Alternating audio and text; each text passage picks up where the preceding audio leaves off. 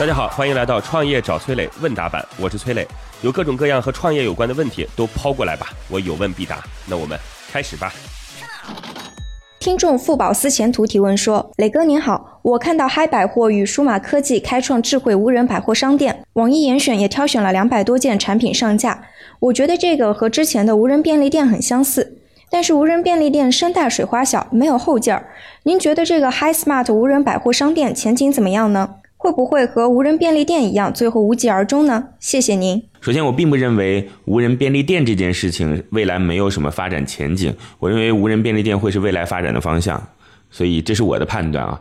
原因很简单嘛，如果开便利店就会知道，一家便利店目前大概的营业收入是在六千块钱到一万块钱左右，我们就取一个中间值吧，七千到八千块钱吧，这其实算是一个比较好的便利店了。七千到八千块钱当中，毛利基本上是在百分之十五到百分之二十，我们就取高一点吧，百分之二十，那也就意味着是。一千五百块钱左右的毛利，一千五百块钱左右的毛利当中，人工成本如果那肯定是二十四小时开业了，二十四小时开业一定会占到五百块钱以上。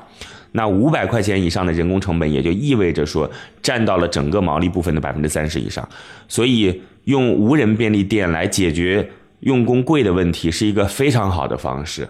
顶多是在高峰时段的时候，有人来进行更换货物啊，或者说有人来进行一些就是辅助性的，或者在没人的时段来进行更换货物等等等等。我觉得这会大大的降低劳动成本。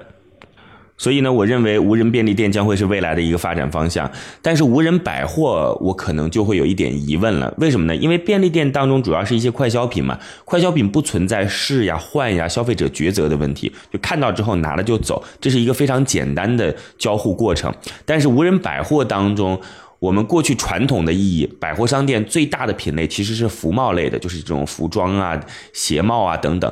那如果是这样的话，试和换是一定会在这个过程当中存在的。试换就需要人来进行服务，现在还没有哪个机器人可以去代替服务员，说我所有的试换、折叠、重新来摆货都可以由机器人完成，这不行。所以百货商店主要的品类是以服务为主的，而。无人便利店主要的品类就是满足消费者当前的非常简单的需求，这两者不一样。一个有人是为了服务，一个无人是为了降低劳动力成本，并且不影响自己的服务品质。所以可能看似相同，但是结果肯定不一样。这是我个人的思考啊。我看好无人便利店，看不懂无人百货。好吧，这算是咱们彼此的探讨。算是我个人的一点点理解，谢谢。好，在这里要告诉各位哦，各位可以加我的个人微信号八六六二幺幺八六六二幺幺，我自己组建了一个专门服务创业者的社群，叫乐客独角兽，这当中已经有一万多号创业者了，大家加入进来，有关创业的问题，我有问必答，希望能够帮助到各位哦。我的个人微信号是八六六二幺幺八六六二幺幺，等你来哦。网友游戏狂人提问说。崔老师您好，在短视频营销成为常态的当前形势下，赶集网为了抢占 B、C 端用户，上线了求职短视频功能，便于求职者多方面展现自我。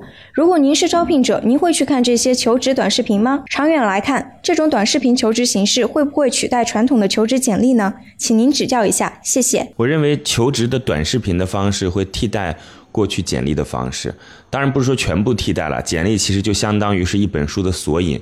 看到这个简历之后，打开这个短视频，你可以对这个人有一些更多维度的了解。这个事情的判断是怎么来的呢？首先，视频和文字类甚至是图文类的东西相比，它一定表达的东西更丰富。第二，我们其实可以东当下最火的就是国民 APP 抖音当中能够有一些思考。抖音刚开始其实是非常简单的一个全民短视频社区，你把你自己的生活段子拍下来，然后就可以在。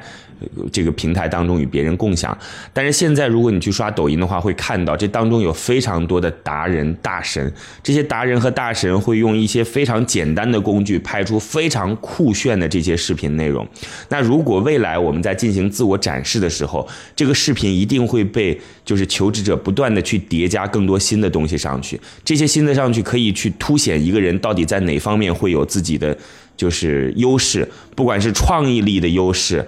还是说我过去去过哪些地方这种经历的优势，还是说我自己有扎实的这种技术优势等等等等，就是他可以从更多的维度、更真实的来表达自己。所以我觉得短视频代替简历这件事儿是有所期许的，就涉及一个不是太大的类目，然后在这个类目当中用视频的方式来进行表达，用这个求职者第一视角的视频的方式来进行表达。我认为这是一个挺有想法的事儿。如果有这样的做法的话，可以跟我联系，我们共同探讨探讨，好吗？祝各位能够心想事成，谢谢。好吧，如果你也有跟创业相关的问题想要问我，可以在评论区里边留言，或者加我的个人微信号八六六二幺幺八六六二幺幺。